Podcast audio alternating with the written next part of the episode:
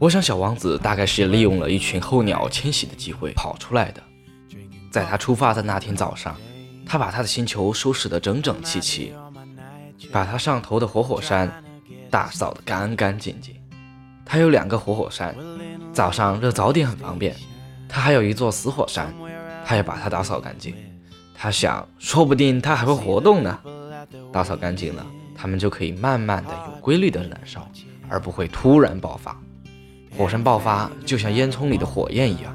当然，在我们地球上，我们人太小，不能打扫火山，所以火山给我们带来很多很多的麻烦。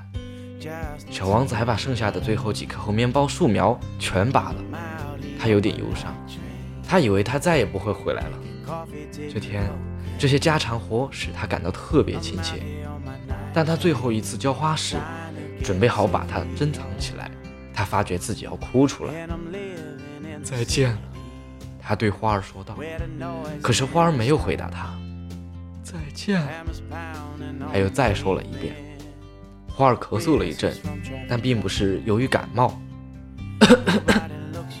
他终于对他说道：“我方才真蠢，请你原谅我，希望你能幸福。”花儿对他毫不抱怨，他感到很惊讶。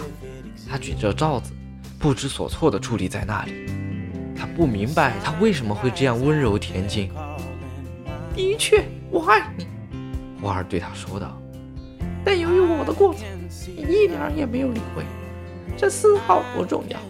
不过，你也和我一样蠢，希望你今后能幸福。把罩子放在一边吧，我用不着它了。要是风来了怎么办？我的感冒并不那么重。夜晚的凉风对我倒有好处。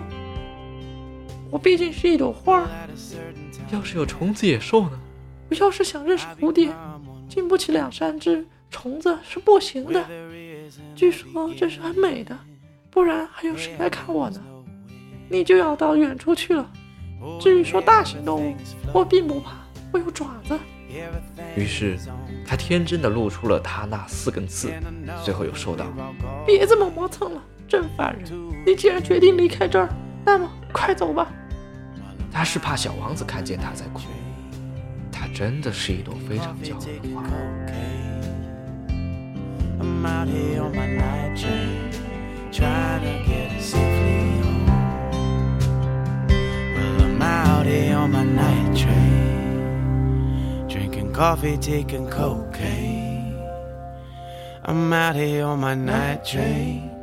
Trying to get her safely home.